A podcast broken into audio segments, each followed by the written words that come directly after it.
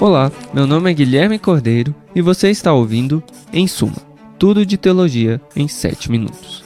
Um podcast da Pilgrim. Nós vamos descobrir juntos algumas conexões improváveis em todas as áreas da teologia, buscando em toda a Bíblia e em toda a tradição cristã formas de abençoar a igreja toda. Tudo isso em apenas 7 minutos. A partir de agora. Episódio de hoje: Cruz como liturgia segundo Joseph Ratzinger. Aposto que você nunca entrou em uma igreja que não tivesse pelo menos uma cruz em algum lugar. Bem, eu pelo menos nunca entrei. O que será que tem na cruz que a torna tão poderosa a ponto de ser a única coisa que todas as tradições cristãs parecem concordar em colocar em seus locais de adoração? Hoje, nós vamos ver como a cruz encena uma grande liturgia do amor de Deus. Então não é por acaso que ela está em nossos locais de culto. Nosso guia será o saudoso Joseph Ratzinger, que já vinha escrevendo sobre esse assunto muito antes de ser eleito Papa Bento XVI. Em termos técnicos, ele vai propor uma teoria litúrgica da expiação. Primeiro, vamos ver como ele conecta diversas linhas bíblicas para ver a cruz de Cristo como liturgia. Segundo, abordaremos como a pessoa de Cristo, como Deus encarnado, efetua a redenção humana na cruz. Por fim, trataremos de como nosso culto dominical muda ao nos pautarmos pela liturgia da cruz. Para a surpresa de alguns, Ratzinger se esforçava para ser um teólogo bíblico, como Scott Hahn notou. O teólogo alemão observa que os quatro evangelhos buscam entender a cruz principalmente por meio de citações e alusões ao Antigo Testamento, seja na alusão à crítica cultural dos profetas, seja nas palavras dos salmistas citadas por Jesus em sua agonia, depreende-se dos evangelhos que os sacrifícios do templo estavam chegando ao fim. Deus seria acessível por um novo modo agora. Afinal, o véu do Santo dos Santos se rasgou no templo. E o que viria para ficar no seu lugar? Partindo da carta de Hebreus, Ratzinger observa que no capítulo 10, o Salmo 40 recebe uma nova versão, trocando abriste-me os ouvidos por formaste-me um corpo.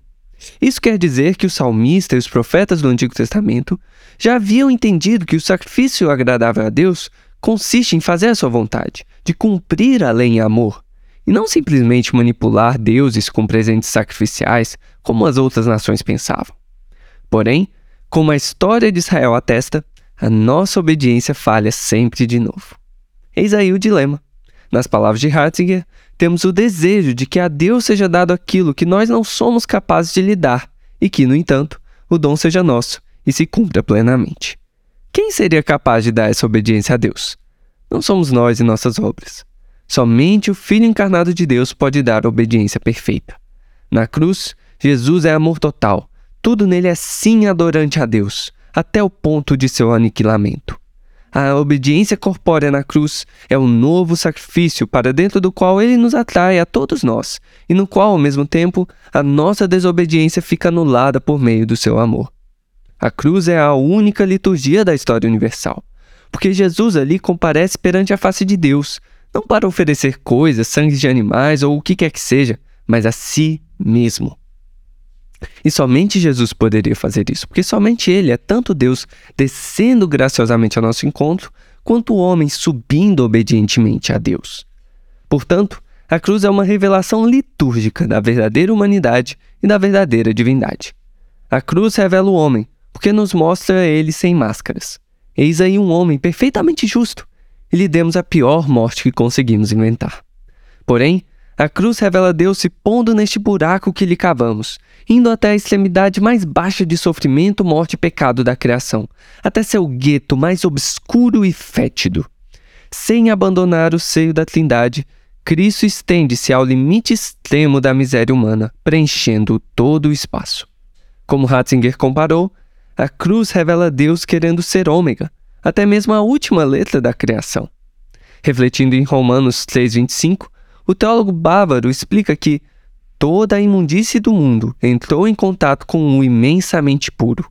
Nesse contato, a imundície do mundo é realmente absorvida, anulada e transformada por meio do sofrimento do amor infinito. O bem é sempre infinitamente maior do que toda a massa do mal, por mais terrível que esta se apresente. Isso também ajuda a explicar porque a cruz é tão sangrenta e cruel. Não é porque Deus seria um sadomasoquista ou um abusador, como se tivesse prazer em torturar seu filho, mas porque esta é a forma que o amor precisa tomar em um mundo tão violento, miserável e pecaminoso.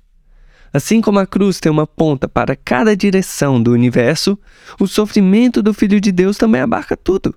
E justamente por isso, precisa absorver até as gotas mais fundas do cálice do pecado e da miséria em que nos metemos.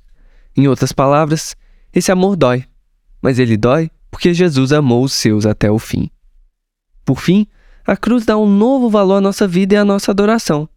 Hatzker lembra que Paulo chama os cristãos a viverem como sacrifício vivo, santo e agradável a Deus, lá em Romanos 12. Ele vai além e até chama isso de culto segundo a palavra, que é uma tradução literal de culto racional. Isso quer dizer que o culto cristão só será legítimo se for conforme aquele que é a palavra de Deus, aquele que fez o sacrifício perfeito. Só por meio da participação no sacrifício de Cristo é que poderemos agradar a Deus com o nosso culto. Isso quer dizer que a liturgia não é como fazermos uma performance boa o suficiente para Deus gostar e aplaudir o nosso culto. Pelo contrário, a liturgia é um serviço que o próprio Deus faz em nós. Daí o culto estar conectado, por exemplo, com a Eucaristia, com a ação de graças, com agradecermos ao que Deus está fazendo. E isso requer que aceitemos a dádiva do amor de Jesus Cristo por nós, que nos deixemos unir nele, tornando-nos adoradores com ele e nele. Na palavra e no sacramento, a Igreja toma parte no sacerdócio de Cristo e transforma homens em sacrifícios a Deus, para que realizem a essência do verdadeiro culto, o amor. Foi esse o culto que Jesus prestou na cruz e nos redimiu a nós todos. Ou seja, como este doutor da Igreja conclui, no que pode ser muito bem uma descrição do próprio Jesus na cruz, o culto verdadeiro é o homem vivo que se tornou inteiramente resposta a Deus, plasmado pela Sua palavra, que cura e transforma.